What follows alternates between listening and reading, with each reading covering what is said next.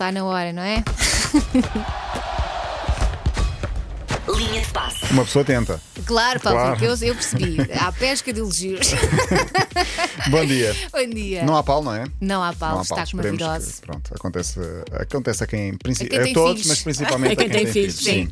Olha, eu estive de folga ontem e pimba, logo no dia que estou de folga, novo selecionador Sim. apresentado. Já Lembrei-me muito de ti, porque eu só sabia mais ou menos quem é que o senhor era, porque tu elogias muito a seleção da Bélgica e só Sim. por isso é que eu sabia quem é Sim. que era aquela pessoa. Portanto, esperava-se Mourinho, Zidane, Luís Henrique. Não, uh, Roberto Martínez. É ele e, portanto, temos que o apoiar. Sim. Essa, essa é que é a verdade. Mas tu ficaste de 0 a 10 quão satisfeito? Seis. Ok. Não é mau. Estava à espera que tivesses ficado Sim. mais, tendo em Mais, conta não, quão não, elogioso não, és não. do futebol da Mas Bélgica. eu gosto do Roberto Martins. Teve uma coisa muito interessante ontem, no final da conferência de imprensa. Ele fez a conferência de imprensa, a apresentação, e no final ele é um gentleman, diga-se. Sim. Toda a Sim. gente que, que já te privou com ele diz que é um senhor.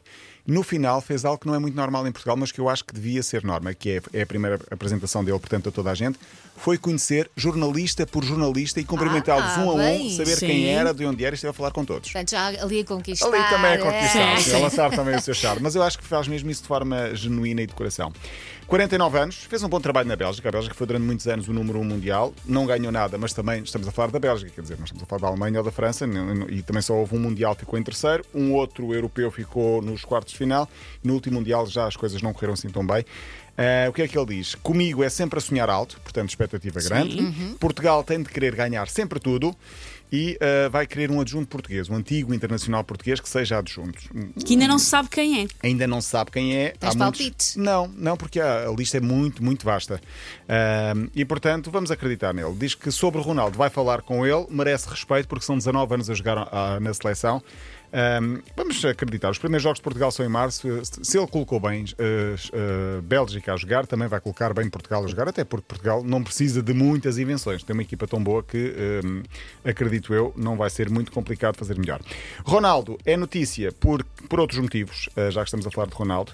Consta, diz a agência France Press, que cita fonte próxima do novo clube do Ronaldo, que ele vai mesmo ganhar mais 200 milhões de euros para ser o embaixador da Arábia Saudita, candidato ao a, organizar o Mundial Mas há uma coisa 2030. que eu não percebo. É, não é para o ano que se sabe quem é que ganha, o que é que fica com, com 2030, porque nós também estamos na corrida, não Estamos é? na corrida. E Portugal, se- Espanha e Ucrânia. são três países vizinhos. Sim, Ah, claro. sim. E o outro é também tão vizinho quanto isso, que é a Arábia Saudita, Egito e Grécia, que até são Sim, três sim. continentes diferentes, mas pronto.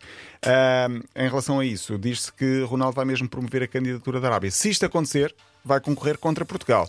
Pois. Há É quem triste. diga que isto é, que isto é fake, há quem Espero diga que que, vai ser verdade.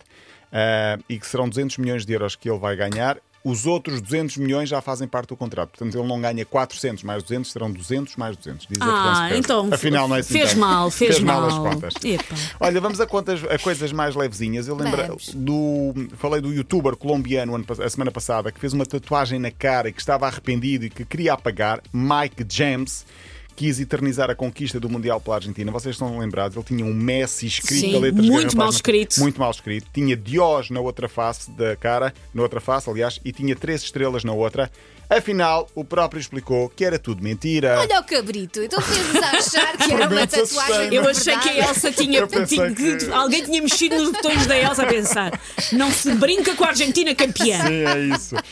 Diz ele, e esta explicação não colhe nada, que é foi uma experiência social Claro, que eu fiz claro, claro. para ver quão más as pessoas são nas redes sociais porque me criticaram logo e vocês são Claro. muito críticas. Eu fiz isto para tipo um tudo de ensaio para perceber Foi, a reação foi. do vosso lado. Quantos, A ver- quantos seguidores é que ele conseguiu? Foram milhares e milhares de seguidores Pois, que ele claro. conseguiu. Mas agora calculo que vai perder pelo menos parte. Sim, eu não vou, eu não vou retirar, eu vou manter-me como Oh, oh seguidor Paulo, dele. então. Só por curiosidade. Só por curiosidade. Ele queria palco e teve palco. Tens que o punir. Tenho, tenho o quê? Tenho um minuto para falar de uma competição que falámos aqui da semana passada, que é a Copinha. Copinha. É uma competição para jovens jogadores no Brasil que antecede as competições principais e temos ouvintes sempre muito atentos. Agradecer também ao Silvio Amarelo, que diz que o Copinha é a competição enquanto não começa o Campeonato Brasileiro. Há os estaduais e a Copinha é uma espécie de torneio organizado para revelar craques. Também Olha, dissemos boa. isso. Eu ainda fui pesquisar mais. Casos de Kaká, Neymar, Sim. Vinícius Júnior, saíram todos, passaram todos por lá. É conhecida como a competição base do Brasil. Eu falei aqui a propósito de jogadores como o Calcinha e o Tanguinha, Sim. o Ferrugem e o Pichota. Ah, e há um outro que. É Pichote, ele já está. Ele já está um passo mais à frente. Acaba com E, não acaba com A. Eu deixei de passar de propósito. Pronto, olha, mas há um, um jogador que joga no Vitória.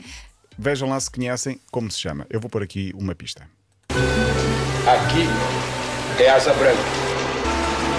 Tem novela. certeza que aqui é asa branca. Se não sabem o nome do ator, vai mais um bocadinho. Agora, deite que eu quero lhe usar. Eu já lhe disse, eu não tô me sentindo bem. É, estou Mulher minha não me nega. Venha. José Wilker. Ah, Exatamente. pois é, O jogador é. já jogou a copinha, chama-se José Wilker. Porquê? Porque a mãe era tão fã de José Wilker que colocou ao filho o nome de José Wilker, o ator, que era um grande ator, era, Pois eu é, era sim, grande fã era. dele, já morreu há 8 anos. Era o Rock Santeiro. Era o Rock Santeiro, o primeiro era o Rock Santeiro. Asa incrível. branca, claro.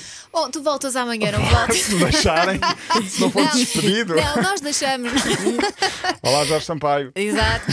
Se quiser ouvir outra vez a linha de passo, já sabem, 80.ol.pt, sempre há em podcast. Linha de passe.